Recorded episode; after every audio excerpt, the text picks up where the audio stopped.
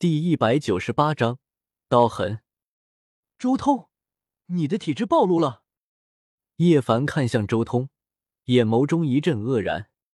周通瞥了眼叶凡，道：“我频繁出手，体质暴露不是很正常的吗？”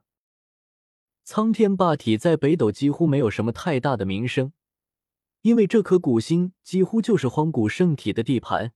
作为历代仇敌的霸体，自然不会在这颗古星上留下传说。但是，一些圣地，尤其是底蕴深厚、历史悠久的圣地，曾经出过圣人、游历过星空的圣地，他们肯定就会知道，在星空之中存在着一个苍天霸体。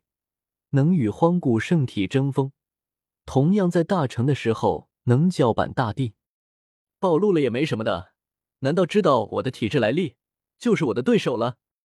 周通轻笑道：“如果我真的有那么好对付，那些圣地就不会头疼了。最强的永远是人，而不是体质。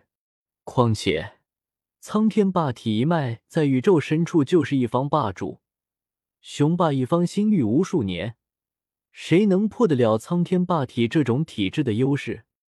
想要通过针对苍天霸体这样的体质来对付周通，根本就不可能。要不然，星空中的霸体一脉怎么可能这么强势？叶凡默然，别说是那些圣地了，就算是自己这种和他关系很近的人，都不知道他的底牌到底是什么。真文造诣。元术水平，可怕的战力都有，但却又都不完全。在修行界认识了那么久，就算是他也很怀疑，周通手上肯定有什么压箱底的底牌，从来没有动用的底牌，甚至就连叶凡都不知道他真正主修的古经是什么。不过，小霸王，你怎么成了禁忌了？一旁的庞博有些好奇。我哪知道？周通淡淡的说了，回应了一声。而这时候，不远处的人又谈论了起来：“那苍天霸体为什么是个禁忌？”有人询问，心中很是不解。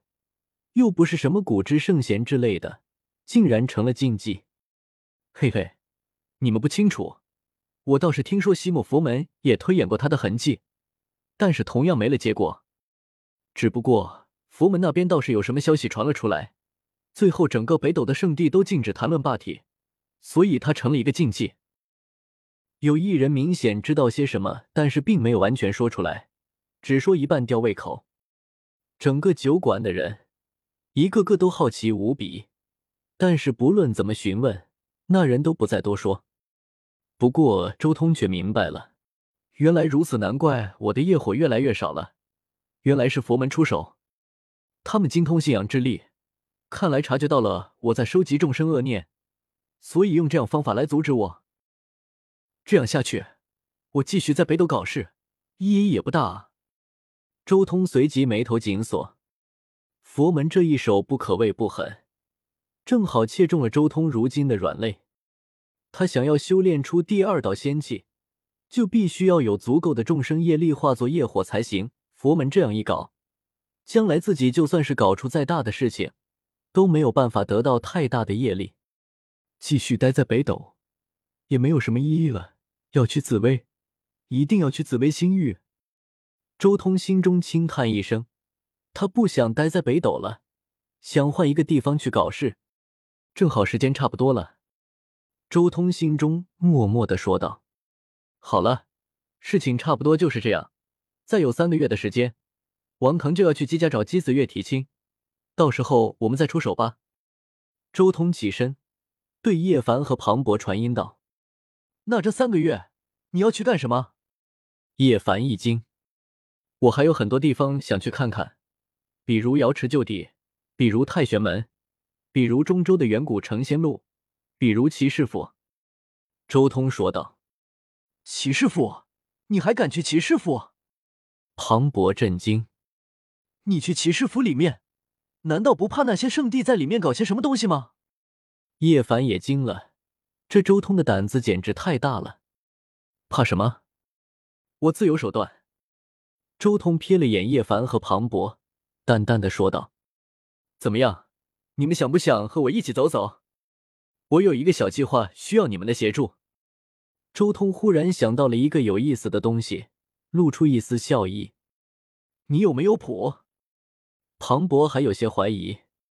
放心，我做事什么时候不靠谱了？周通白了庞博一眼。给你们一个月的时间去处理一些事情，到时候我们在荒古禁地附近集合。周通说话间，甩出了几个玄玉台给着他们，随后摆了摆手离开了。叶凡和庞博两人面面相觑，他们想不通，周通到底哪来的胆气，说他胆大包天都是在小看他。走吧，周通既然敢做这样的决定，就肯定有一定的把握。我们小心一点就行。叶凡直接对一旁的庞博说道。与此同时，另一边，瑶池就地，周通再一次来到了这里。他静静的站在石林最高处，静静的定在那里，整个人空灵而自然。咚，一声钟鸣，淡紫色的钟波从周通体内迸发，蔓延向所有石林。一刹那间，整片石林全都大鸣，发出一声声黄钟大吕一样的声响。咚，咚，咚，钟音不绝于耳，历史上前贤的精神印记，贯穿千古，始终不灭。在这一刻被他引动，全都共鸣了起来，像是有上百座大钟在震动。石林之中。所有巨石都在隆隆摇动，各种圣光闪烁，照耀整片天地，让人忍不住顶礼膜拜下去。周通静静的站在那里，整个人依旧空灵如仙，而霸中之上却多了上百位模模糊糊的烙印。瑶池就地的石林本就是当年瑶池的强者悟道之处，这里有着海量的大道烙印，只不过这些烙印全部在虚空中。无人可发掘出来，但是今日，这一切全部被周通激发了。神痕紫金的力量在这一瞬间展露无遗，虽然仅仅只是初步通灵，但已经可以铭刻天地间的大道法则了。西黄经竟然被我补全了，周通心中也有些欣喜。西黄经是周通极其看重的一篇经，它是道宫秘境最强的经。之前周通所得的只是西黄草创的篇章，距离瑶池修炼的经还有一段距离。如今得到了补全，周通能感觉到全新的经比自己之前参悟的高深了许多，甚至连带着他的道宫秘境之中的神奇也传出了一道道诵经之声，道宫的神力更进一步达到了一个新的高度。三日之后，周通早已横渡远去。来到了一片荒漠之中，这数十万里不见人烟，唯有黄沙万里。渡魔岭，这里曾经是一个山清水秀的地方，但是之后东荒出了一尊大魔，随后西漠有高僧来此降魔，最后成功度化了魔头。佛魔相争，最后形成了这样一片不毛之地。佛真的度世人吗？周通深思，佛与魔。其实都没有什么两样，都是在争，与人争，与天争。半日之后，一叶轻舟顺江而下，两岸青山巍巍，猿啼虎啸。周通静静的站在船头，舟摇摇以轻扬，风飘飘而吹衣，状若谪仙。落日谷，一位远古圣人的闭关之地，沧海桑田，十几万年过去了，什么都没有剩下，只有大道永恒。青衣崖，一处远古圣人论道之处，倒是留下了不少的痕迹。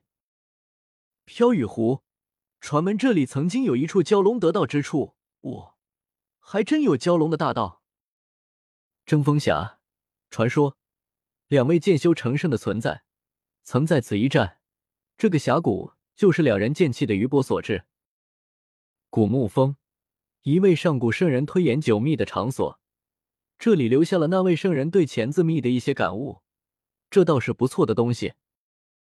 一个月的时间，周通走遍了东荒大江南北，他没有对任何人出手，仅仅只是在感悟先贤留下来的痕迹，仅仅只是在霸钟上留下了一道又一道的大道划痕。